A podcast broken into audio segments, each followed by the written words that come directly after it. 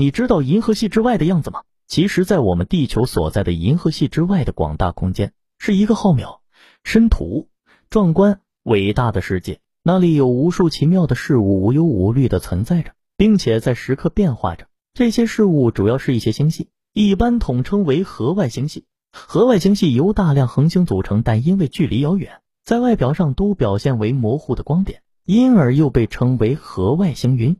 人们又观测到大约十一个同银河系类似的星系。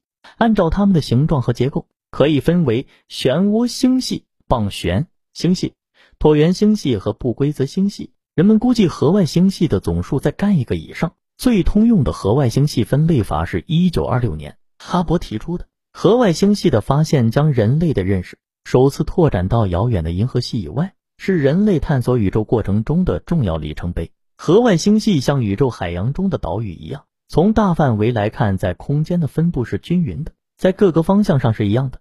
至少目前还没有找到星系分布不均匀的根据。而从比较小的范围来看，星系的分布则不是均匀的，有着聚集成团的倾向，有的几个聚在一起，有的甚至成百上干地结成一团。那么这些星系又是什么样子呢？科学家们把它们的形态分为五类：椭圆星系、透镜星系、漩涡星系、棒旋星系和不规则星系。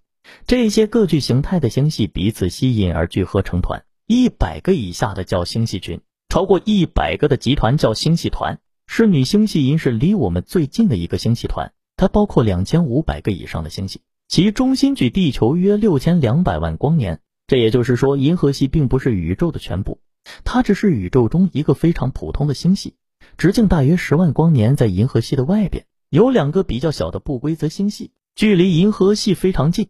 分别叫做大麦哲伦星系和小麦哲伦星系，它们是银河系的附属星系，是麦哲伦航海到南半球的时候看到的。它们和银河系一起构成银河系四群。另外，星系也是有成群出现的现象的。银河系四群以及仙女座河外星系四群和附近的其他几十个河外星，即一起构成了一个群体，叫做本星系群。本星系群和是女座星系群、大熊座星系群等一起构成了一个更大的系统。叫做本超星系团，当然还有很多其他超星系团。本超星系团的中心在室女座星系群方向，但这也不是宇宙的全部，因为我们说过，星系与星系之间是物质密度极低的广豪空间，